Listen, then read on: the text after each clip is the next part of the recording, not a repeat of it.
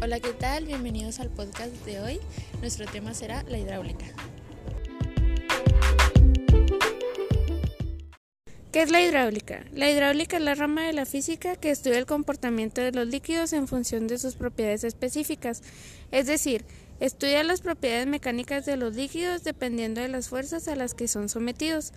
Todo esto depende de las fuerzas que se interponen con la masa y las condiciones a las que esté sometido el fluido relacionadas con la viscosidad de este. Los cilindros solo tienen recorrido de avance y retroceso en movimiento rectilíneo.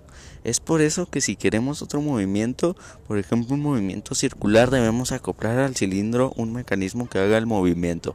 Así funcionan varias prensas hidráulicas y gatos.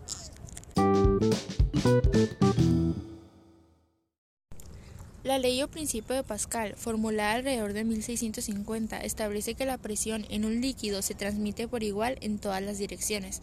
Es decir, cuando se fabrica agua para llenar un recipiente cerrado, la aplicación de presión en cualquier punto se transmitirá a todos los lados del recipiente.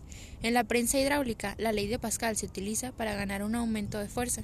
Una pequeña fuerza aplicada a un pistón pequeño en un cilindro pequeño se transmite a través de un tubo o un cilindro grande donde presiona igualmente contra todos los lados del cilindro, incluido el pistón grande.